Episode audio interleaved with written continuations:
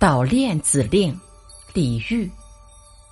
深院静，小庭空，断续寒针断续风。无奈夜长人不寐，数声和月到帘笼。秋风送来了断续的寒针声，在小庭深院中听得格外真切。无奈长夜漫漫，难以入睡。一声声的鼧声和着月光穿进帘笼，让人愁思百结。